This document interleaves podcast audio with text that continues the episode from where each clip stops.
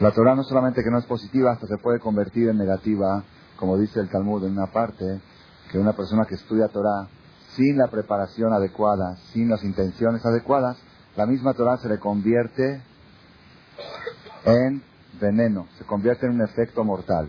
Y efectivamente, el que sabe un poquito de historia, todos los destructores del pueblo de Israel que hubo en la historia, empezando desde Yeshu, el que fue un judío, y todos los que siguieron en la época de la Inquisición, todos salieron de dónde?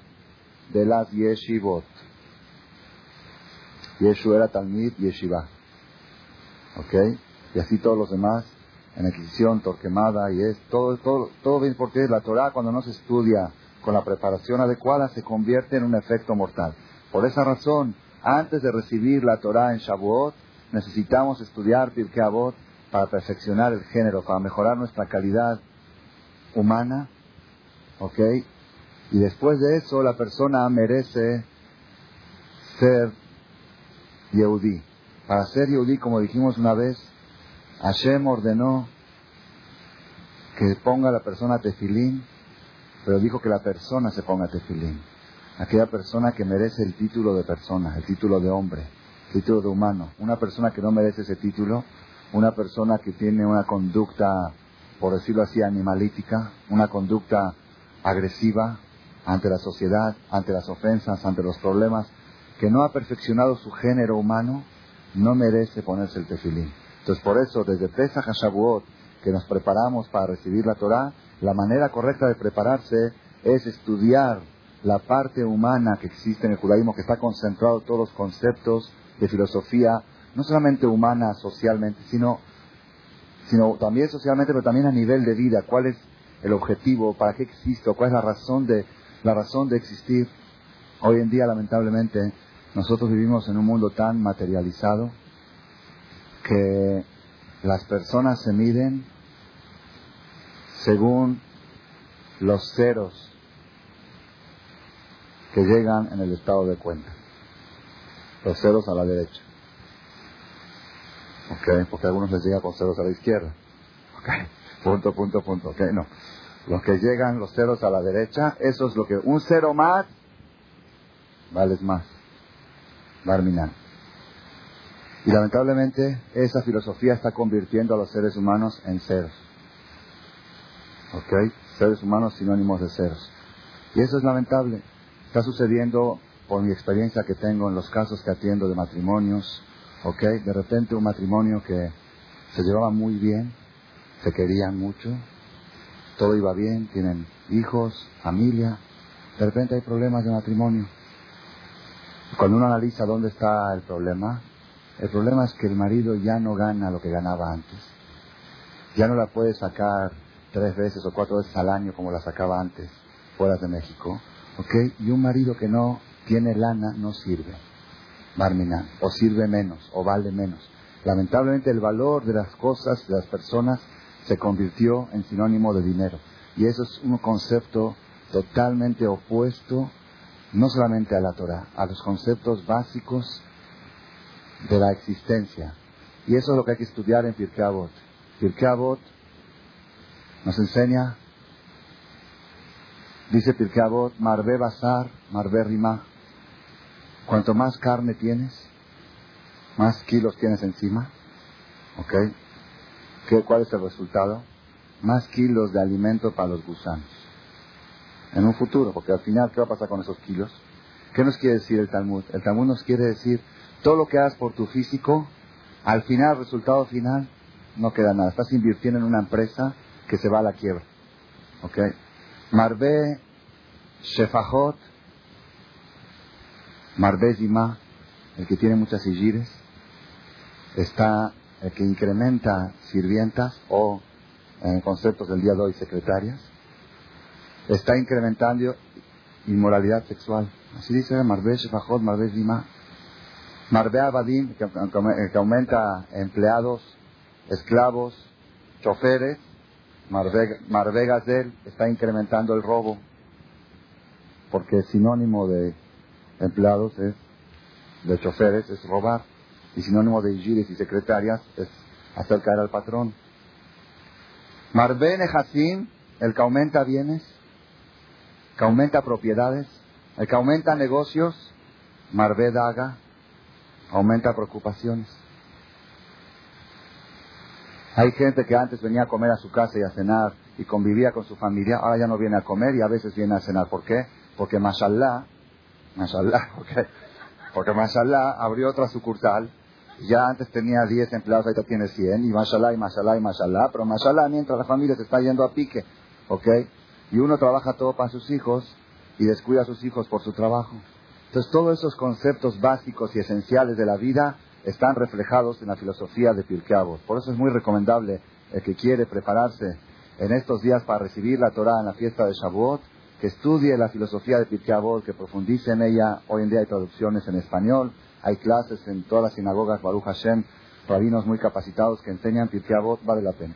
Hoy quiero tomar una, una parte de Pirkei que está relacionada con esta semana que nos encontramos.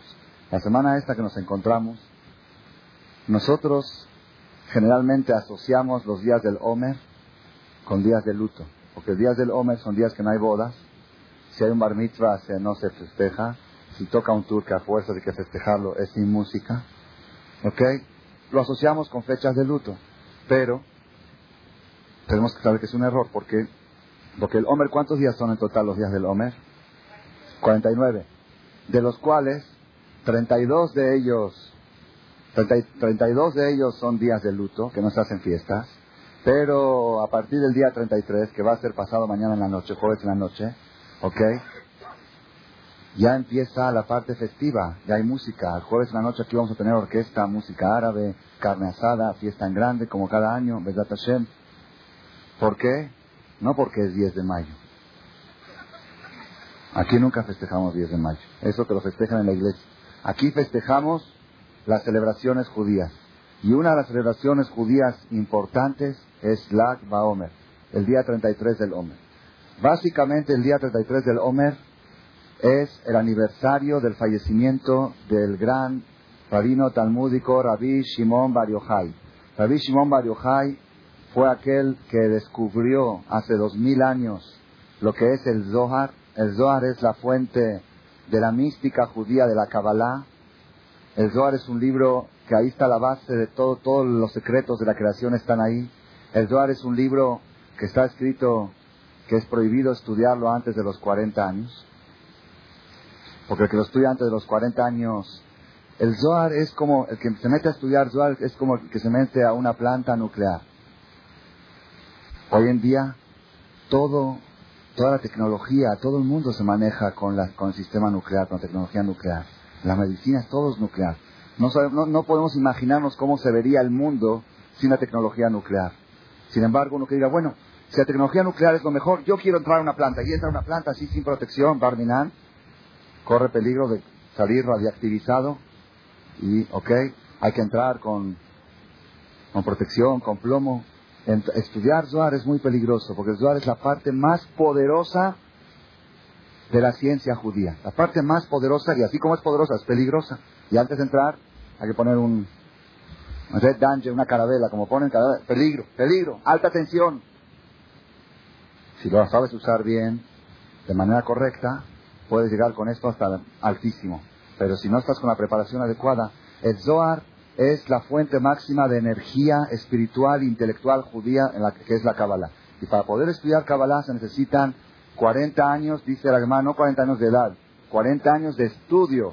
Después de haber estudiado Torah normal, Biblia, Talmud normal durante 40 años, puedes empezar a pensar en despacito con un maestro ir metiéndote en la Kabbalah. La Kabbalah fue descubierta por Rabbi Shimon Bar hace aproximadamente 2000 años, cuando estuvo encerrado con su hijo en una cueva, eh, perseguido por los romanos, buscado de muerte, y ahí estuvo él y su hijo 12 años seguidos sin parar día y noche, Ahí es cuando descubrió los secretos más grandes y es lo que tenemos hoy, el libro del Zohar. Él falleció, Rabbi Shimon Bar Yochai, el día 33 del Omer, y el día de su fallecimiento fue un día tan especial en aquella época, tan, tan especial, hubo tanta luz y tanta energía en el mundo, que él ordenó a sus alumnos antes de morir. Ahí cuenta el Zohar, que estaban todos los alumnos alrededor de él, Rabbi Shimon Bar y les dijo, espérenme un momento, en su lecho, ya antes de morir, voy a subir al cielo a apartar mi lugar uno cuando va en el avión que quiere saber qué silla le va a tocar. Entonces le dice a la esposa, antes de ir a tomarnos un café en el, en el restaurante, en el bar, déjame ya reservar el asiento y después voy, ¿ok? Dijo, espérenme que voy a subir a reservar. Subió ahí arriba, le ofrecieron uno, dijo, este no me gusta mucho. Al final escogió, dijo, este. Al lado de Ironi. Ahiash Ironi era un, un profeta, este es el lugar que bajó con sus alumnos y les dijo, ya escogí mi lugar y ahora me voy a despedir de ustedes y les voy a descubrir secretos de la Kabbalah que en toda mi vida no les he descubierto. Y la última palabra que dijo Rabbi Shimon Yochai antes de morir, ¿cuál fue? ¿Ah? La palabra Jaim, vida. Estaba viendo un pasuk, Kisham Siva Hashem et porque ahí ordenó Dios la bendición, un versículo de Salmos, porque allí ordenó Dios la bendición, Jaim Adaolam, vida hasta la eternidad. En la palabra Jaim fue su última palabra que dijo, no acabó el versículo. Jaim, Rabbi Shimon es sinónimo de vida. Entonces, ¿qué representa para nosotros este día del Akba Omer? ¿Qué tenemos que sentir nosotros cuando llega este día? ¿Ok? Hay varios sentimientos que tenemos que asociarlos con ese día. Y yo les quiero decir una cosa. He conocido muchas personas aquí en México y en otras partes del mundo. Digo otras partes del mundo porque hace cinco años di este cassette y di esta conferencia y llegó por cassette. Que sea la clase de Fuah Shema Yitzhak Ben Eshe. Eshe, en el hospital de Vital. Yo conocí personas aquí en México y fuera de México que me dijeron que después que escucharon la importancia del día del Agua Omer y lo celebraron correctamente, hubo un cambio muy importante en su vida. Es un día que tiene mucha energía en muchos aspectos. Primero que todo, es el día que simboliza la finalización de las desgracias. Una de las desgracias más grandes de la historia fue la muerte de los 24.000 alumnos de Rabbi Akiva, ellos murieron entre Pesach y Lagba Omer y el día de Lagba Omer dejaron de morir. ¿Qué nos interesa que dejaron de morir? Quiere decir que este día es un día que aquella persona que tiene problemas de cualquier tipo, problemas ya sea de salud, problemas de... tiene fuerza este día de interrumpir.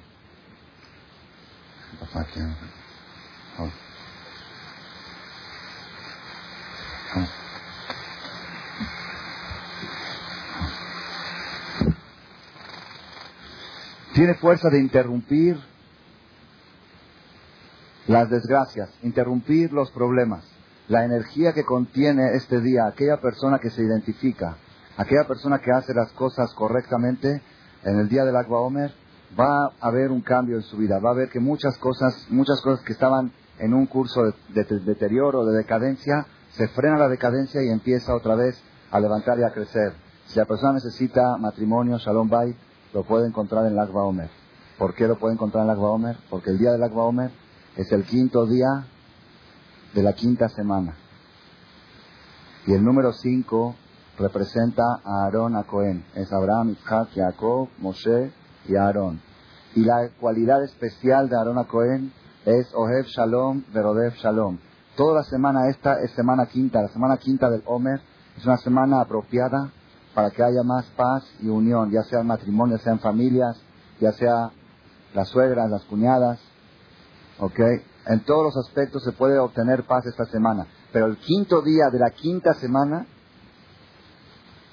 es 5 al cuadrado.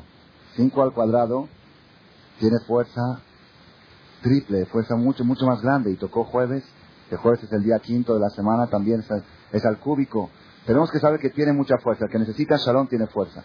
El que necesita Parnasá, ¿qué es Parnasá? ¿Ah?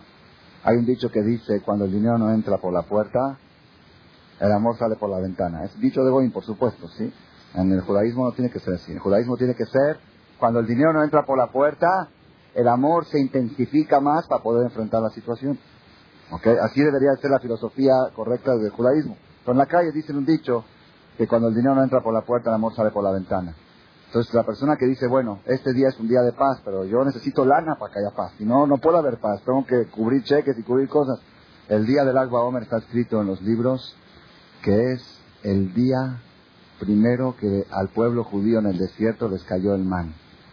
El maná, el famoso maná que cayó durante 40 años. ¿Qué quiere decir? La bendición que viene el alimento del cielo, sin esfuerzo.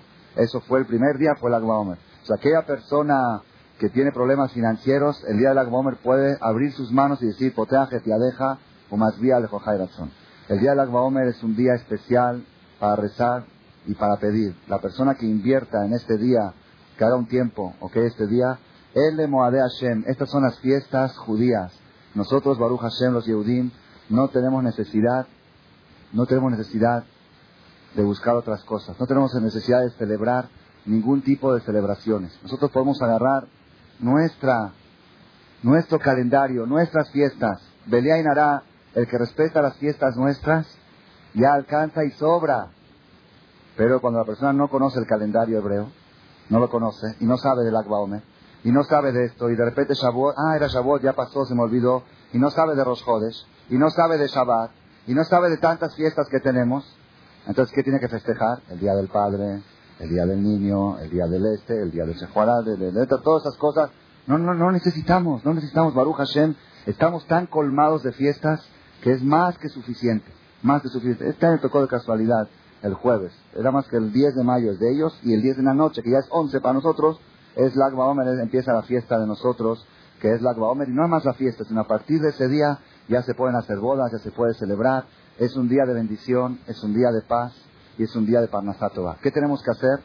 La costumbre en todo Israel, el que sabe en Mirón, donde está el entierro, la tumba de Rabbi Shimon Bar en el norte del Galil, en la Alta Galilea, ahí se reúnen cientos de miles de personas, cientos de miles de personas para encender la famosa fogata, que es una vela grande, por decir así, en honor a Rabbi Shimon Bar y recibir la energía de los grandes rabinos, muy grandes rabinos van y ellos son los que encienden esa, el primer encendido, luego todos echan leña, como es la costumbre allá.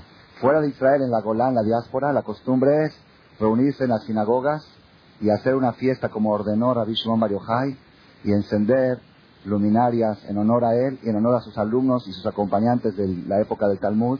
¿okay? Y él dice, está escrito en el Zohar, que Rabbi Shimon Bar dijo que toda aquella persona que celebre este día y encienda una luminaria en honor a él y a sus compañeros de Torah, del Talmud, así dijo él, que él va a bajar ese día y va a ver la cara de esa persona que encendió y va a subir arriba y cuando después de 120 años ese alma llega ahí arriba, él va a salir a defenderlo ante la justicia en el, último camino.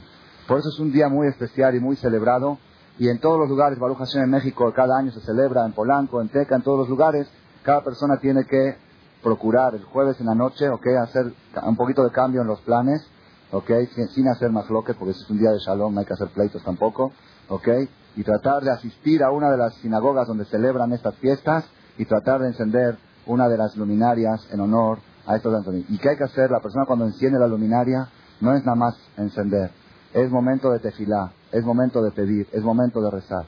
Hay gente que dice, yo ya recé mucho, yo ya pedí mucho, y Dios no me oye, Dios no me escucha. Tenemos que saber, Rabotai, dice el Talmud, en Masejet Berajot, Leolam, Itpalel, Adam, Beachzor, Itpalel, que siempre la persona que rece y que vuelva a rezar, que la persona rece y vuelva a rezar, que no deje de rezar. Y aunque sea que él siente que su rezo no fue escuchado, que vuelva a rezar. ¿De dónde se aprende esto? Hay, a veces yo le digo a alguien, ¿por qué no rezas? tengo un problema, mi marido es así, mi mujer es así, es que con mi suegra no se puede, no tiene arreglo, mi suegra no tiene arreglo, hay otras que sí, pero la mía no tiene arreglo. Puede ser, puede ser que aquí abajo con los psicólogos no tenga arreglo, ¿ok? Pero desde ahí arriba lo pueden arreglar, desde ahí arriba sí la pueden arreglar. Le puedes meter a tu suegra en la mente y en el corazón que cambie su actitud. Reza, es que ya recé, ya pedí. ¿Qué caso tiene que vuelva a rezar otra vez? El Talmud dice que no. Rece y vuelva a rezar. ¿De dónde se aprende esto? Se aprende de un versículo que dice en el Salmos, Kavel Hashem, Hazak ve Kavel Hashem. Ten esperanza en Dios, refuerza tu corazón y vuelve a tener esperanza en Dios. ¿Qué quiere decir? Nunca dejes de pedir por lo mismo. ¿Por qué? Porque tenemos que saber, Rabotai, un secreto muy grande. Este secreto lo descubrieron nuestros hajamim, nuestros sabios en esta generación, pero ya está no existe un rezo que se pierde. Escuchen esta frase. No existe un rezo que se queda en el aire. No existe. Todos los rezos, todos son respondidos. ¿Cuál es la prueba? Dice Karob Hashem Lejol. Dios está cercano a todos los que le invocan. Cualquier rezo que has pedido en tu vida es aceptado. y tiene respuesta. Quizá no la tiene hoy, la tiene mañana. Quizá no la tiene mañana, la tiene dentro de un año. Quizá no dentro de un año, quizá dentro de diez años. Quizá no te sirvió para curar a fulano, pero curó a Mengano. Quizá no curó a Mengano, pero evitó que venga una enfermedad a otro integrante de tu familia. Algún efecto hizo tu rezo. No existe un rezo que se pierda. Por eso la persona tiene que rezar y volver a rezar y pedir. Y ya dije en la mañana, di en la mañana y di en la tarde. Una vez me dijo una persona, ¿qué caso tiene un una persona un doctor que venía aquí? Dice, yo dije en la mañana, Baruch, Hashem, Mahonem, Adam, Y en el mediodía vengo otra vez en Inja y otra vez lo mismo. Ya no puedo. Le dije, doctor, ¿usted es doctor? Cuando usted le receta a un paciente, ¿qué le dice?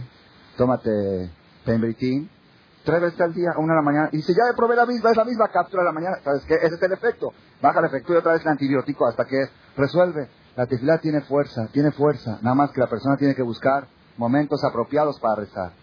Cada, cada momento, la noche del Akba Omer y el día del Akba Omer, jueves a noche y todo el viernes próximo, tienen mucha fuerza para rezar. Si la persona enciende una vela y se concentra en buena onda y dice, pido esto y quiero mejorar mi matrimonio, quiero mejorar mi parnasá, mi negocio, mi, mi, en todo lo que uno necesite que pida y la tefilá llega. Nada más quiero, antes de ceder la palabra aquí a una visita que tenemos de Eres Israel, que cada año nos hace el honor de visitarnos y dirigirnos unas palabras. Quiero terminar con un, una historia que la escuché hace cuatro horas. Y me gustó tanto que dije, la tengo que compartir con mi público. Con mi público, para mí es fresca salida del horno. Un ejemplo, cómo la persona nunca tiene que escatimar esfuerzos. Hay veces la persona dice, no, esto ya no, no tiene solución, este problema ya no. Ya resté, ya pedí, ya intenté, ya fui. Cada esfuerzo que la persona hace es recompensado. Como dijo una vez un rabino, dice, el que invierte en el banco de Dios, vale la pena tener invertido a plazo fijo. ¿Saben qué es a plazo fijo? El problema nuestro es que hoy en día queremos tener siempre el efectivo disponible. ¿Ok? Y queremos con Dios igual. Yo quiero invertir en el banco de Dios, pero lo quiero tener al día, 24 horas. ¿Ok? Ni siquiera aceptes a una semana aceptamos. ¿Ok? Con Dios vale la pena invertir a 10 años, a 20 años. ¿Por qué? Porque los intereses que Él paga, oh, no existe un banco que los pague. Zorea Tzedakot, el que siembra Tzedakah, Masmiach Yeshuot, cuando crece, cuando brota, nada más que la gente es impaciente, no aguanta. No aguanta, hay que tener paciencia, hay que invertir. La historia que escuché hace unas horas, menos tres horas, verídica, eh, verídica de ahorita, de, tiene un año esta historia, año y medio. O así, de, ahora, de hay una yeshiva en Jerusalén, cerca del Kotel. Hay varias yeshivot. Hay una, que se llama Esha Torah. Esa Torah es una yeshiva que se dedica a Valet Teshuvah, acercar en Teshuvah. No, no es otro, otro. Una de Irish, pero se acercan precisamente para americanos. Americanos que llegan a Jerusalén, los invitan a la yeshiva, los hacen hacer Teshuvah, gente muy alejada los acercan. Hay ahí un rabino, un rabino, así es, un rabino en la yeshiva, no es el principal, es uno de los Rabino Schuster es su nombre. Le digo el nombre por si alguien quiere ir a investigar la historia, la, la veracidad. Este Rabino Schuster es muy especial, muy especial, tiene, es muy atrevido. Él acostumbra a bajar al cótel, que está a 200 metros de la yeshiva, y ve ahí de repente a un chavo americano con el pelo así, esos hippies, con la... Entonces ya sabes que vienen de Akshara, de todos esos planes, ah, todos esos planes rarísimos, aretes por acá, por acá. ¿Sí? Le pone la mano encima cuando lo ve en el cótel y le dice, ¿Quieres pasar a comer o a cenar a la yeshiva? Hay cena. Así es su costumbre. Y así Baruch Hashem cada los invita a Shabbat. Y ese es uno de los puentes. De esa manera ha acercado a decenas, decenas de jóvenes o centenas, los ha acercado al judaísmo. Una comida, una cena, de mañana estudia una palabra, escucha algo, le va gustando, la curiosidad. Hace un poco tiempo, hay dos, tres años, como su costumbre, bajó un día al cóctel y vio ahí un americano que se veía bastante maduro, no, no así hippie, maduro, bien arregladito, bien vestido, no de no con pantalón roto que era la moda, sino bien de saco y corbata, y lo vio así que estaba rezando. Entonces le puso la mano encima y le dijo, oye, ¿te gustaría este, pasar a cenar una cena? Pues dice, bueno, cena gratis en Jerusalén, me ahorro una. Le invitó a cenar, le gustó, cenaron juntos, platicaron un poquito. ¿Tú quieres estudiar un ratito? Bueno, estudiamos un ratito. Dijo, ¿no te gustaría quedarte a dormir aquí en la Yeshiva internado? Me ahorro una noche de hotel. Adelante, se ahorró 100 dólares cuesta la noche en el hotel. Se ahorró una noche de hotel, se quedó a dormir en la yeshiva. Al otro día, ¿quieres desayunar? Desayunó. Sí, con mucho gusto. Se le acercó el rabino y le dijo, ¿no te gustaría estudiar Torah? Dice, bueno, ¿por qué no? Entonces se sentó el rabino con él y empezaron a estudiar. Vamos. Despacito, poco a poco, no sabía leer, enseñó a leer. Empezaron Jumás, después Gemará, se metieron. Y este venía cada vez más horas, seis, siete horas al día, el rabino este dedicado exclusivamente porque era muy inteligente, muy capaz. ¿Ok? Dijo, vale la pena invertir en este joven. ¿Ok? Y la verdad iba creciendo y creciendo y se paraba cada vez mejor, mejor. Después de seis meses de haber estado en la yeshiva comiendo, desayunando, comiendo y cenando y estudiando y creciendo y superándose, llega un día y le dice, Rabino, bye bye, ya me voy. ¿A dónde te vas? Ya me vuelvo a Estados Unidos. Dice, ¿cómo? ¿Cómo? ¿Por, por qué? Si estás contando bien. Dice, no, lo que pasa es que yo no soy judío. ¿Sí? Dice, entonces, ¿qué eres? ¿Qué hacías en el cóctel? Yo estoy estudiando para cura. Estoy estudiando en la clase de cura. Y en las últimas, eh, ya me estoy por recibir o me acabo de recibir. Y vine aquí a los lugares tantos para, para todas las religiones, en la Tierra Santa, agradecer a Dios porque me recibí de cura. ¿Ok? Y, y cuando usted me invitó dije, pues qué bueno, me va a ayudar para mi, para mi, no, para mis cosas de cura, me puede ayudar a saber un poquito de judaísmo, de quién son los judíos. La verdad la pasé muy bien, me gustó mucho conocer cómo viven ellos, cómo rezan, cómo estudian. La verdad, le agradezco mucho todos los servicios. El rabino se, quedó, bye bye, ¿sabes? El rabino se quedó, le agarró una decepción, una decepción. De tanta inversión, invirtió seis, siete horas al día, lo invitó Shabbat a su casa. Tanta ilusión de que está sacando a un joven adelante en Torah, que es Goy. Y se invertía en un Goy. Dice que acaso nos sobran fuerzas para en un cura Ah, ni este cura fue alumno del Jajam Schuster. Imagínese ya, vaya, cómo se, se, siente uno muy mal. la verdad, la verdad, Jadito, yo lo compadezco de ese sentimiento que tuvo. Ya, ni modo, y de veras tenía así una amargura por dentro. No sé si hizo Harán, si no hizo Harán. Pero digo, bueno, Harán digamos que no, porque él pensó que era judío. Pero le, dio lástima el tiempo perdido, lo hubiera invertido en otros. Y si se hubiera convertido todavía, uno dice, bueno, se convirtió y se hizo Yehudi, bueno, eh, ok. Pero no, tampoco, si ya se fue, se fue a su país, acabó todo. Bueno, pasan seis, ocho meses o un año. Un día toca un, un joven paisano, este sí paisano, americano también, un güerito, toca en la oficina del rabino, así mal vestido, con el pelo largo y todo. Toca, le dice, rabino, vengo aquí a estudiar Torah. Ahora sí ya investigaba, sí ya, se, curó, ¿ok? Entonces le dijo, ¿y tú de dónde eres? Yo soy de la comunidad fulana, mi apellido es apellido judío, checó bien, ya más o menos, ya, ok, un apellido inequívoco, ¿verdad? Cohen o Levi, no sé qué, y tu segundo apellido también, paisano, todo bien. Le dice, ¿y cómo llegaste aquí a estudiar Torah? Dice, le voy a decir la verdad, Rabino. Yo estaba muy descarriado, muy descarriado, y empecé a ir a tomar clases a una iglesia católica apostólica romana. Y yo, como soy muy inquieto, tengo muchas preguntas raras, muchas preguntas así difíciles.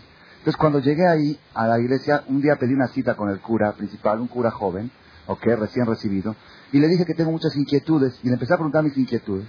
Y el cura me dio cara de judío y me dijo, ¿tú eres judío? Dice, sí. Dice, no pierdas el tiempo aquí conmigo. Dice, mira, vete a Jerusalén. Hay un rabino Schuster, que él me dio clases a mí seis meses de Torah. Ese es un experto, ese me aclaró a mí todas mis dudas. Ve con él y él te va a aclarar todas tus dudas. Dice que desde ahí hasta ahora le ha mandado como cinco o seis paisanos que fueron a la iglesia a estudiar cristianismo, los mandó y los salvó y los hizo, dice, para que vean que todo lo que uno invierte en el banco de Dios, nada se pierde. Nada se, la persona tiene que invertir. Cada rezo que haces, no hay un rezo que se echa a perder. No creas que, que haces cosas y te quedan en el aire. Dijo hoy esta persona que dio la charla, que contó esta historia. Dice, nosotros cuando rezamos, pensamos que estamos dejando un mensaje en la grabadora. Como cuando hablas y dices, ok, atiende, deja tu mensaje. Dejamos el mensaje con Dios y a ver si lo escucha. Dice, no, está en la línea, dice. Está en la línea. Estás hablando a Onel, Amor Israel, de hecha, de Amelav. En el momento en que estás hablando, Él te está escuchando. No creas que dejas un mensaje y después te lo recoge y los checa a ver cuál quiere escuchar y cuál no. Estás platicando con Él. La persona tiene que invertir. No tiene que tener miedo de invertir. Y Él contó también que había un gran rabino en nuestra generación, el rabino famoso Steipeler Kanievski, que todo, todo el mundo iba a pedirle rezos, que rece por ellos. Un día su nieta, una nieta de él, le dijo, abuelito, me voy a ir al cote, me voy a Yerushalayim al cote. Le dijo el abuelito, por favor apunta mi nombre y reza por mí. El abuelito, el jajam, a la nieta. Dice, abuelo, todo el mundo viene de todas partes para... Tú eres el cote, tú eres aquí, ¿ok? Y, y, tú me estás pidiendo a mí que yo rece por ti, ¿de dónde? Dice que se enojó, Se enojó el abuelo. Dice, por eso esta generación se ve está tan mal. ¿Ustedes creen que cuando ustedes rezan las cosas quedan en el aire? Cada rezo que tú rezas tiene un efecto. Si no es hoy es mañana, si no dentro de diez años. Y si no te sirve para ti, le sirve a tus hijos. Si no le sirve a tus hijos, le sirve a tus nietos. Uno no sabe cuándo va a dar efecto. Dijo este jajam, si hoy estamos viendo cómo está resurgiendo la Torah en México, ¿quién podía haber pensado? Dice nuestros abuelos y bisabuelos, ¿cuántas veces lloraron? Quiero que mis hijos estén en la Torah. Y eso no hizo efecto, pasó una generación y no hubo efecto, y pasó otra, y ahora la tercera o la cuarta generación prende. No existe un rezo que no sea aceptado. No existe. Por eso que tiene que hacer la persona, invertir, rezar. La noche, lo que sí es coger buenos tiempos para rezar. Hay momentos más fuertes. Hay momentos que la línea directa está más abierta con menos interferencias. La noche del Akba Omer es un momento de voluntad. Yo sugiero, Hashem, que cada uno de nosotros aproveche esta fiesta y de veras, no puedo extenderme ahora porque quiero dar lugar a la visita que tenemos honorable, pero tenemos que saber cada día respetar más nuestras celebridades y reducir más las que no son nuestras. Reducir, si ya quedó por costumbre, por respeto, para no hacer pleito hay que llevar un regalo, el que pueda pasar la fiesta del jueves al viernes es mejor que diga fiesta del Agua Omer, no fiesta de Shehuaradres. ¿okay? Digo Shehuaradres, yo sé lo que estoy diciendo. No estoy, no estoy vacilando. Yo hace cuatro años leí un artículo en selecciones y lo traje aquí y lo mostré en público. Dice, el 10 de mayo es la fecha en que la comunidad católica celebra a la madre de todas las madres. Y había una foto de la Virgen ahí con todo su máximo, ¿ok? El origen es máximo, el origen es Shehuaradres, el origen es la madre máxima y después todos los demás la adoptan. Nosotros no necesitamos, no necesitamos. Nada más para terminar. Yo recuerdo una vez en las fechas estas, estaba con un taxista aquí en Monte Líbano, estaba en un taxi. Le pregunté al taxista, ¿qué es para ustedes ese día? Ese día de Shehuarades, ¿qué, ¿qué hacen ustedes? Me dice, vamos, vamos a casa de mamá, todos los hijos. Ok, nos reunimos, una comida, estamos todos juntos, convivimos con la mamá, es bonito, así, Dije, eso es día de Shehuaradres. Le dije, todos los viernes lo tenemos. Todos los viernes el arroz y hamud y el kib. Nosotros tenemos días, entonces, ¿qué tenemos que hacer un día, un día especial? Rabotai, no estoy diciendo que es haram, no estoy metiéndome en haram. Ahorita no, no se habla de haram. Hay que ser práctico en la vida. Práctico significa, cuando tú festejas tus fechas, tus fechas, estás vacunando a tus hijos contra la asimilación. Y cuando tú empiezas a adoptar fechas de otros, estás inyectando el virus de la asimilación. Si nosotros queremos, Hashem, conservar nuestra familia unida y nuestros hijos y nietos que sigan siempre en el camino, agarrar mucho nuestras fechas. Yo digo, está bien, uno que, pero agarrar mucho lo nuestro. Y van a ver cómo automáticamente uno le da menos importancia a lo que no es nuestro. Y si nosotros tomamos esto, ¿verdad, Hashem? Y con la energía de Rabbi Shimon Bar Yochai este jueves en la noche, cada quien que vaya a un knis, que prenda una vela, que bailen, que canten, van a ver ustedes muchos cambios, todo lo que necesita mejorar, situación financiera, situación social, matrimonial, educacional, todo recibe verajá a partir de este día. Se interrumpe el duelo y empieza la alegría, que veamos siempre puras alegrías. Amén, Kirazón. Quiero invitar a continuación a un gran personaje de Eres Israel, un querido rabino, primero todo como entre, habla español, perfecto, ¿ok? Bueno, un poquito castellano, argentino, ¿ok? Pero se entiende muy bien. Nuestro querido amigo el rabino Abraham Altman. Él es originario de Argentina, pero hace como más de 30 años hizo alía a Israel, 28 años hizo alía a Israel, y fue a vivir a una ciudad portuaria, la ciudad de Ashdod, conocida como ciudad de playa y portuaria, que era un desierto espiritual. No existía casi ni una sinagoga, no existía yeshiva, no había nada, un lugar muy secular y laico. Y él fue, creo, de las primeras, o de las primeras, de las primeras eh, knis y yeshiva que se abrió en ese lugar. Y hoy en día Baruch Hashem, la ciudad de Ashdod, es una ciudad que tiene cientos o miles de gente que rezan y que estudian. Y Baruch Hashem, un crecimiento muy grande en Teshuvah. Es uno de los pilares. Desde hace 28 años abrió la Yeshiva Teretzvi. Y el año pasado, el 27, el, ¿qué fecha fue? El año pasado, ah, inauguraron un nuevo edificio maravilloso, muy bello. Y Baruch Hashem viene aquí cada año y está con nosotros en la fiesta del Agua Oma, nos acompaña. Él siempre viene y dice, le doy el primer donativo. Un donativo modesto, pero dice, para abrir las puertas de la bendición del cielo, de todo corazón. Y cada año nos acompaña también en la, conferencia y nos da unas palabras de aliento y de bendición. Jabot Rabino Altman.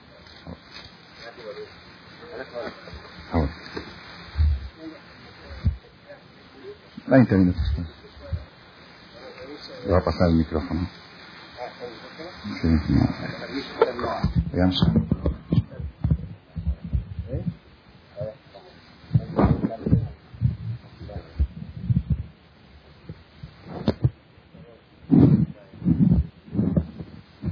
¿Ya? ¿Eh? Pues, a ver, aquí.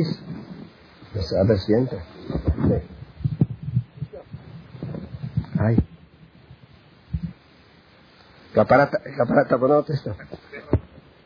Bueno. Bueno, votáis con el permiso, mi querido Saúl Madre Jesita Calcados. Eh, primeramente, ¿qué idioma? ¿En español? ¿O, o en hibrid? ¿O en yiddish? ¿No? Bueno, la verdad le digo, yo pensaba primero contar un chiste, ¿se puede? ¿No? Como eh, lo veo un poco serio, pero ahora eh, en 15 minutos creo que me quedo solo con el chiste, ¿no? Porque después del chiste quería decir un musar. Una le voy a decir algo muy rápido, muy rápido. Le digo, qué bueno que es que un, un eh, Kal Kadosh tan grande que Nirbu vienen a escuchar palabra de Torah. O sea, eh, eso significa declarar una guerra contra el Amarazut. ¿Cómo se dice? Ignorancia. Declarar una guerra contra la ignorancia. Porque la ignorancia, Amarazut, ignorancia es el primer paso de asimilación. Entonces le voy a contar un chiste para un poquito entrar en el ambiente, pero después le voy a dar fuerte. ¿no? Bueno, pero es un chiste, es un chiste askenazi. ¿Puede ser? ¿Se acepta? Chiste askenazi. El chiste es así. Eso pasó en Rumania hace muchos años atrás. Habían tres amigos askenazim, eh, ya de edad, gente de edad, pero pobres eran muy, muy ignorantes. Hablaban irish, ¿no? no sabían ni, ni media palabra la zona Kodesh y Brit. Eran muy, muy ignorantes, eran muy amigos. Ah, en, eso llega en el pueblito donde ellos vivían, llega un admor, ¿sabes un admor? Un rebe, un, eh, un rabino grande que, que viene a que dar bendiciones, y todo el mundo iba de este admor a pedir eh, consejos, bendiciones. Entonces dijeron, ¿por qué no vamos a ir nosotros también? Bueno, fueron estaban esperando en la sala de espera. Esos, por favor, esos tres, por favor, esos tres eh, amigos, cada uno tenía una particularidad. Uno era lo aleino casi ciego, casi no veía. El otro era sano, está muy sano, pero era muy, muy anciano, hay 97 años, pero era, estaba, fuerte, bien, activaba bien. Y el tercero era Rengo, como dice acá, cojo, ¿no? Rengo, que apenas eh, caminaba, no caminaba bien. Muy bien. Estaban esperando y, que, dijeron que van a entrar cada uno por separado. Sí, cada uno quería desahogarse, pedir consejos, ajá. Muy bien. Entró primero el, el, que era casi ciego, que no veía, ahora, como decimos. Entonces entra el, el, amor, le dice, mire, yo casi no veo, casi soy ciego. Y empezó a hablar. Entonces el amor le dice, lo, lo reta, le dice, pero no, no así se, se habla, hay que decir, lo alejem, que no, que no lo cura usted, no, lo alejem es lo alejem, que no, cuando es una cosa no buena, se dice, lo alejem, que soy así, pero que no que nadie le pase, que no, que no le pase a usted eso, así, lo alejem. Uy, perdón, perdón, él no sabía, era, era, tan ignorante que no sabía lo que significa lo alejem, pensaba que era un saludo. Bueno, entonces le dijo, bueno, lo alejem, soy ciego, así, así. Bueno, le habló, habló, bla, bla, bla, le, dio un consejo, una verajá, salió. Tenía que entrar el zaquén, el, anciano, que era sano. Dice, mira, decirle lo alejem, si no el amor se enoja. No, él no sabía, pobre, era, los dos eran tan ignorantes que no sabían lo que era un saludo. Viene, entra el zaquén y dice, mire, yo estoy sano, pero ya tengo una edad avanzada, 97 años, lo alejem. Dice, ¿qué? Dice, me estás, eh, me estás eh, insultando. ¿Qué, qué es eso? Se enojase lo echaba por la ventana. Pero perdone si... No, no hay que decir así. Hay que decir alejem de al O sea, para ti y para tus hijos. Cuando es una cosa buena, alejú, perdone, perdone. Él pensó que el otro no entendió bien, porque no alejem y alejem, alejem es casi lo mismo. Bueno, entonces, perdón, perdón. Pensó que el saludo era así. Sí, pensó que el saludo es así, alejem, alejem que es para ti para tu, y tus hijos, una bendición. Bueno, perdón, perdón, apenas lo perdonó el amor, lo escuchó, le dio una verajá. Tenía que entrar el cojo, ¿no? Dice, mira, el primero no entendió bien. No le diga, no, no hay que decirlo, no alejem, hay que decir, la berejem, si no se enoja. Entonces entra el, entra el rengo, el cojo, y dice, mire, yo rengueo con la, así, Alejandra Beneje, imagínense, lo echó, lo echó por la ventana, nomás, Bravotay, Bravotay, le cuento ese chiste, que no es bueno ser ignorante. No, es, no, le, no les quiero decir, con la cabot, que vengan a estudiar porque es obligación, pero créanme que es muy bueno estudiar Torah, ser sabio, cada uno según su categoría, pero por lo menos diríamos declarar la lucha contra la ignorancia. Lo quiero decir, cuando con años atrás hicimos un acto en Ashdod y yo dije, la Yeshiva Ateretzi proclamó una lucha contra la ignorancia, en especial en el Tzibur Sfaraví de Ashdod. Bueno, nomás quiero decir a Botay, a las 11 termina. Si cuento, si cuento algún más y llega a las 11, paro y lo sigo el año próximo. ¿no? Bueno, nomás eh, quiero decir, acá se habló de la acción de Ojai. Quiero decir algo, lo dije este Shabbat, este Shabbat en otro knis. Hay un, una, una costumbre, no sé si ahora tanto se, se, eh, eh, se, se estila, una costumbre que en Akba Omer los chicos juegan con arco y flecha. ¿No? Oh, acá lo. Acá, los chicos juegan con arco y flecha. Muy bien. Yo pensé, ¿qué es el motivo? Hay gente que pregunta, ¿qué hizo Rav Shimon Ben Yochai al, al clar Israel, al pueblo judío, si él estudió 13 años, ¿no? 13 años consecutivos con su hijo, Rabel Azar, en, una, en la cueva en, en, en Mirón. ¿Qué hizo al pueblo? Estudió, parecería como un egoísmo, se hizo para él. Pero uno dice, bueno, hacer para el pueblo es dar conferencias, ser activo, hacer... Pero ¿qué hizo al pueblo? Ahora, Botay, quiero decir, cuando uno más se llena, puede dar a los demás. Si queremos dar influencia, si un padre, una madre, un abuelo, un, educador, un maestro, un, un rap, quiere dar influencia, hijos, nietos, alumnos, amigos, tiene que ser ejemplo, tiene que estar lleno, tiene que estar lleno. El, el, arco y flecha tiene una particularidad. Más jala, acá dice jala, ¿no?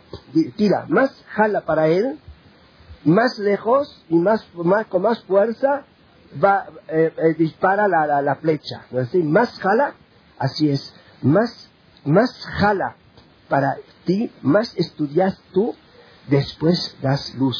Si Rav Shimon dio el Zohar a Kadosh, al Clar Israel, porque jaló 13 años, 13 años consecutivos, ¿no? Y, dio a los demás. Finalmente quiero decir algo, no sé que Ram acá no, necesita cabot y no, no, no necesita hacer la propaganda, pero acá ustedes tienen un rap que jaló mucho, yo lo conozco en Buenos Aires, estudió, estudió años y años, no está, no es que recibió un diploma de un colegio rabínico, no, no, estudió Torah Lishma años.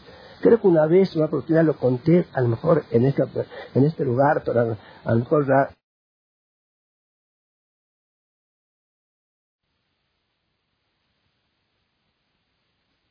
Ah, un día, una ley, que el cos de Abdalá tiene la copa de Abdalá tiene que estar llena y rebalsar. Rebalsar. El kiddush, que en, especial se acostumbra a Abdalá. Caja, caja ni José. El kiddush, los, los amantes. El kiddush tiene que estar lleno, pero el Abdalá tiene que rebalsar. Muy bien. ¿Qué pasa si uno tiene una copa grande? Grande. Tiene vino, tiene eh, suficiente shiur, como se, eh, la medida reglamentaria que es un revit, tiene, pero pone el vino y la copa no se llena, no está llena, y él quiere que la copa rebalse.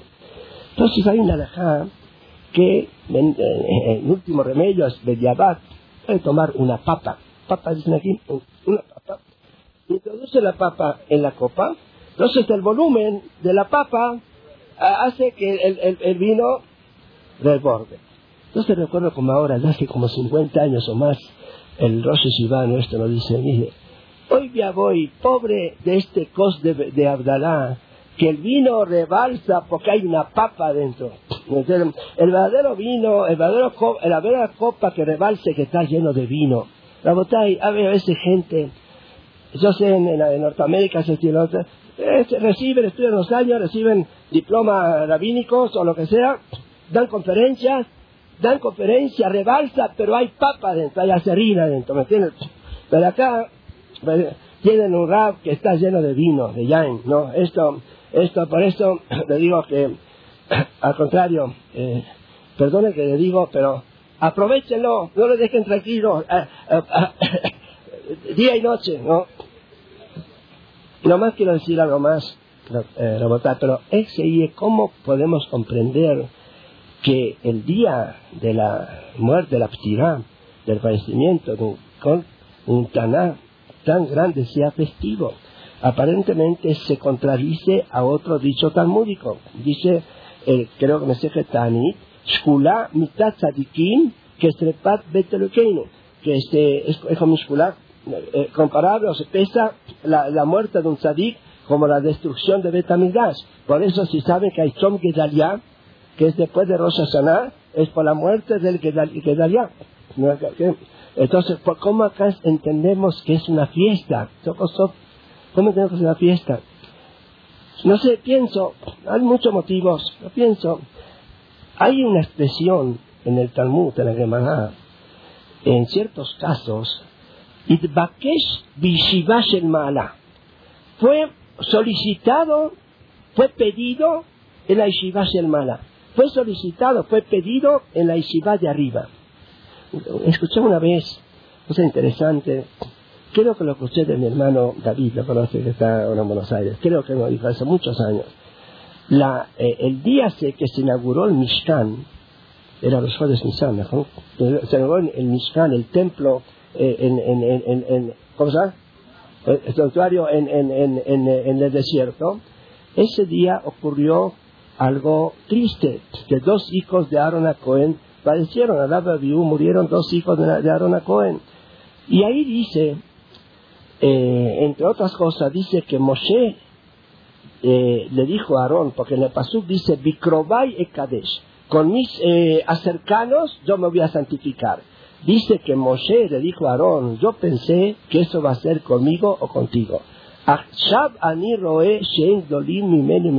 Ahora yo sé que ellos son más grandes que, que yo y tú. Entonces escuché, ¿qué significa todo eso? La batalla de digno de escuchar. ¿Qué significa eso? Dice, cuando se levantó aquí el Mishkan en este mundo, se levantó un Mishkan en el Shamaim, porque las cosas de Kdusha, Yonek, como dice, eh, Mama eh, no reciba, recibe, recibe influencia del cielo. Y, y, al levantarse un Mishkan en el Shamaim, necesitaban Koanim Dolim. Y lo, los han solicitado a Nadab Abiú que ellos sean los Koanim Dolim en el Mishkan Shelmala. Hasta entonces, hay una expresión, Itbakesh Bishiva Shelmala fue solicitado en la Shiva Shelmana. Rab Shimon Ben Yochai no murió. Él no murió. Itbakesh Shiva Shelmana. Fue solicitado en Shiva Shelmana. ¿eh? Fue llamado, fue llamado en la Shelmana. Le voy a dar un ejemplo. Le voy a dar un ejemplo. Suponer que de este lugar, Kadosh, de este Bet Medrash, Kolel, que hay aquí, uno de los alumnos se eleva de forma muy, muy especial, sale un gran sabio un, gran sabio que ya es conocido mundial, y en una yeshiva de, de lo, lo, solicitan que sea uno de los maestros en Rosh en Jerusalén. Estoy seguro que Ramal y todos le, le, harían una fiesta, un festivo, estando tan contentos que nosotros le enviamos un, un valor a una yeshiva de Jerusalén. Entonces, eh, el día de Omer es un festivo para Ulama de que nosotros en este mundo enviamos un, gran valor a Shima Morachai y Shiva Shermala. esto puede ser que es uno. Entonces, por eso decimos que, que la flecha que más jalamos, más, más lejos va. Después está el, el motivo de los, los alumnos de la Lógicamente que eso nos, esto nos enseña buenas cualidades porque ahí dice que murieron porque no se respetaron uno a otro. No podemos entender que los alumnos de Rabakiva no se respeten uno a otro. Pero Rabotai, cada uno, cada persona es juzgado según su categoría. Como dice Akodesh Barhu, Medadek in Hasidah, que Sara. Que Akodesh Barhu, eh, Medadek, eh, te pica eh, con sus, con la gente de elevación, que puta Sara, con lo más mínimo, con lo más mínimo. Entonces, según alumnos de Rabakiva, ellos tenían que ser ejemplo, gran, gran ejemplo de relación y, respeto, ¿no? Les faltó un poco, faltó algo según esta elevación, por eso fueron castigados. Pero esto también nos enseña a votar de nosotros buenas cualidades. Buenas cualidades. Quiero que decir algo, lo nombré, creo que también Sabán no recuerdo, creo que en otro, no, no, ayer teníamos un, un Acá hay hombres y mujeres, pues vamos a hacer shivión. Quiero dar musar a los hombres y a las mujeres. Pues voy a dar a los dos. Voy a empezar con los hombres y con las mujeres. Para hacer shivión, para hacer, como decimos israelí, equilibrio, igualdad de hombres y mujeres. Cuando hablamos de buenas cualidades, yo, yo me lo digo esto a mí, pero yo trato de corregirme, trato de, ser bonito. O sea, a veces llega el Shabbat o día de semana, especial Shabbat, la, la señora nos sirve sea que piste piso, sea maudi, o sea, lo que sea, lo que, según Askenadí, Faradí, lo que sea, sabroso, rico, lo comemos y nos olvidamos a veces de qué sabroso está. Esa vez te provoca, la mujer no va a decir nada, no le va a decir, pero no digo que provoca una lágrima, pero qué lindo es decir, ah, hoy, no, una vez yo, yo acostumbro a decir así, ¿no? Cada, cada sábado digo, pero hoy algo especial. Entonces, mi señora una vez lo tomó como que hago una chagá, como cada vez, cada vez mejor, cada mes mejor, cada vez mejor. Entonces yo no sabía cómo salir de paso. Digo, mira, parece que la comida que tú haces siempre está exquisita, pero yo cada vez subo de más elevación para poder, eh, para poder valorar esto. Cada vez lo valoro más. Pero de cualquier manera, así o así, una buena palabrita es bueno. Esto es un musar a los hombres. Vamos a musar a las mujeres también a veces el hombre, el hombre llega, llega cansado, sea del trabajo, sea del estudio. Qué bueno que la esposa lo reciba, lo reciba con una sonrisa, ¿no? Con un eh, paninche bot, ¿no? Y a veces la mujer aniodea por cualquier cosita de juez, por una amiga, por dos veces, lo recibe con cara jamuch, como se dice, eh, amarga. No, no, es, no es bueno. Bueno, hice sibión, o sea, Pienso que esto de los tamil de Rabakiva nos enseña, nos enseña eso también de buenos modales, ¿no? Buenos modales uno con otro. Y la tercera cosa que aprendemos de Lech Omer es, es Anefesh, es meditación, porque eh, no quiero aquí alargar, pero he sabido que los días del Omer es un gesher, un, un, puente entre Pesach y Shavuot, porque el Pesach fue una liberación espiritual. Decimos, en especial en, el, en, en, Leila Seder, al Pedut Nafshenu, la, la, liberación del rescate eh, del, del, espíritu, del alma. Entonces ahí viene cada día, porque trae, trae así en la Gadá, eh, el Ran en Sahim, que eh, Moshe Rabbeinu le dijo a Israel,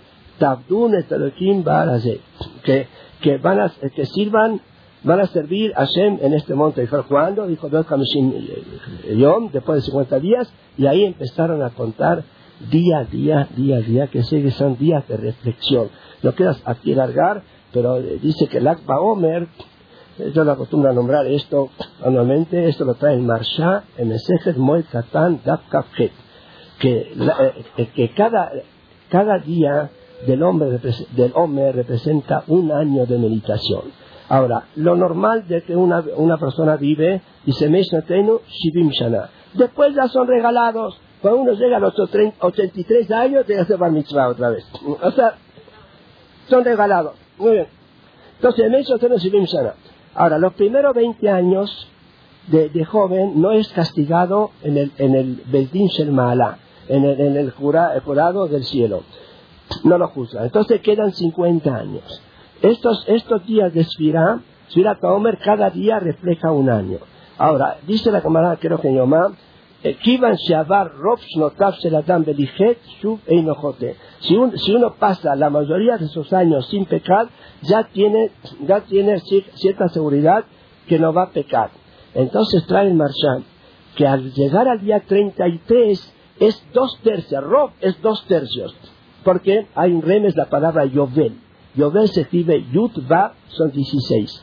Beit Lamed son 32, que es el doble, son 48. Cuando llega Lamed Gimel, eh, 33, eh, ya pasó la dos tercera parte, dice el Marshal, digno de mirar, al Ken no agu la sot top de Dice, son días de meditación, de, de, de, meditación. Y quiero aquí apoyar lo que dijo el Rab antes, de introducir, introducir judaísmo, Chivion Yehudi, Rabotai, Chivion Yehudi, eh, ¿cómo se dice? Color eh, eh, de Yehudi en el hogar. En, el hogar es muy importante, Rabotai, eso, eso influye, no se olvide que aquí están, están ustedes en la diáspora y, los chicos o todos vemos cosas así que no están tan tan eh, eh, matín, como se dice, para, para el judaísmo adecuada. Entonces tenemos que en la casa introducir lo más que se puede, tratar de a poquito de, de como dijo antes, sacar algunas, algunas costumbres que no concuerdan tanto con el judaísmo y en este lugar poner cosas de, ¿no? Libros, farín. Pero le voy a, terminar con una anécdota, creo que la conté una vez. Me pasó eso en México en México son muy, los mexicanos son muy, muy amables, la verdad que me siento cómodo. Entonces, una vez fui, una, era creo que en bosques, una casa muy de lujo, me recibieron muy, muy bien, eh, jajam, jajam, rabino, y o bueno, estábamos sentados la familia, yo miro, miro eh, en el salón, empiezo a contar 12 aparatos de televisor, uno aquí, uno aquí, uno aquí, uno aquí. Libros no vi para nada. Entonces yo quise preguntar, a la, a la señora me recibió también, porque son cosas de la casa, quise preguntar, ¿por qué 12? Pero tenía miedo de preguntar, pensaba con la pica palazo, bueno, no sé, no sé, no me tomé el coraje. Bueno, pero ya, como dicen los mexicanos, me tomé coraje, ¿no? Valor, valor. Pregunté, me dice señora Vino, usted tiene que entender, tenemos una reunión, estamos sentados haciendo en mesa redonda, entonces, ¿por qué voy a molestar que alguien sea así? El que está sentado aquí tiene un televisor aquí, está aquí tiene otro aquí justo, está aquí tiene uno aquí, así cada uno tiene, y no tiene que dar vuelta, está cómodo. Yo no sabía si reírme o llorar, porque veo, no, no sabía. Entonces en eso ya me tomo coraje, me tomo así. Digo, señora, vamos a hacer Biur ¿Cómo si, si no vengo, si, ya paso pesas, yo siempre a México vengo después de pesas. No, digo, no, no me atreví a decir sacar todos los televisores porque para decir que soy una madre de Oraita. Pero digo, vamos, vamos a sacar de los doce, seis, y en ese lugar ponemos libros. La botella es una anécdota seria o de chiste, pero lo que dijo antes Rab, eh, eh, Vamos a meditar, vamos a hacer Nefes, introducir en nuestra vida todo lo, más que se pueda, Chivión Yehudi, en, en todo aspecto. Qué lindo que es. Viene, viene visita y ve en el salón, no en el mahzán, como en, en, la bodega, libros, o, en un rincón, en el salón. En Israel tenemos, tenemos libros en en el salón eh, son libros de codes, Humash, Alajot. Qué lindo que es que el esposo tiene un curso diario o semanal o varias veces por semana de Alajot o, o Talmud o Mishnah o Humash. Llega la hora de comer. Eh, querido, vamos a León, ¿cómo se llama?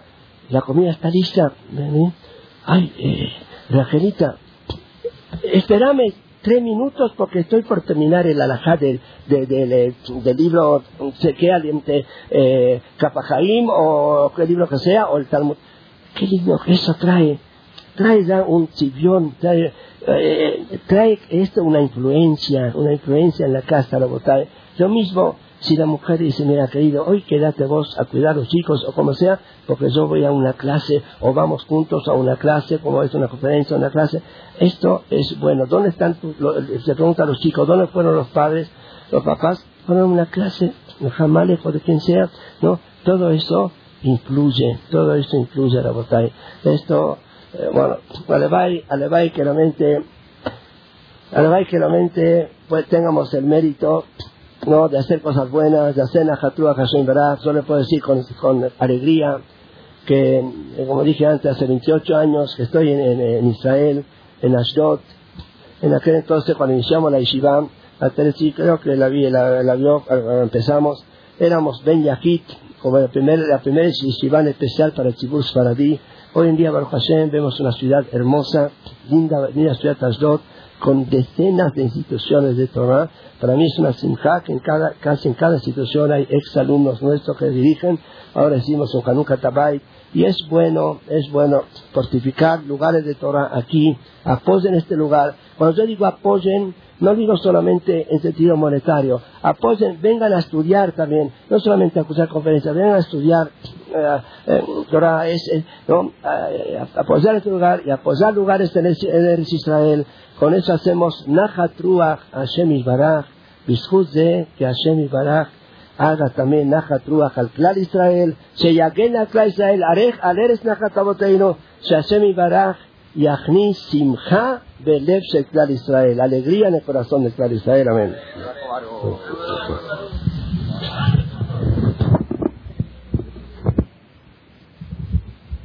Eh, me están preguntando a qué hora va a empezar la cena del Akba Omer. Está anunciado a las 9. Vamos a tratar de empezar a más tardar 9.30 con música y va a haber taquiza.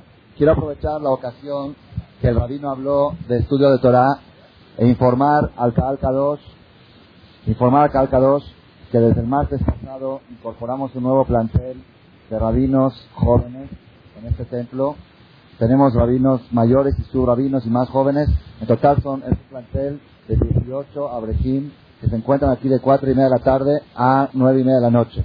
Los horarios de clase que ellos imparten al público es de 7 a 7.50 y de 8 y cuarto a 9 y cuarto en la tarde. Todo el que quiera estudiar Torah puede pedir inclusive una jabrutá para estudiar en privado que se acerque con el rabino Jajam David Male, que es el coordinador de las clases de Torah de todas las noches. Hay para todos los niveles y para todos los sabores. Bienvenidos, nos vemos en la fiesta del jueves de Tashem. El que no dijo Arbit puede pasar a decir Arbit en el salón anexo, en el, templo principal. Si alguien puede dar... Gracias. Gracias por su atención a este shiur del Rav. Les recordamos que pueden visitar la nueva página de shemtov.org en el internet www.shemtov.org. Actualmente la página cuenta con varias secciones.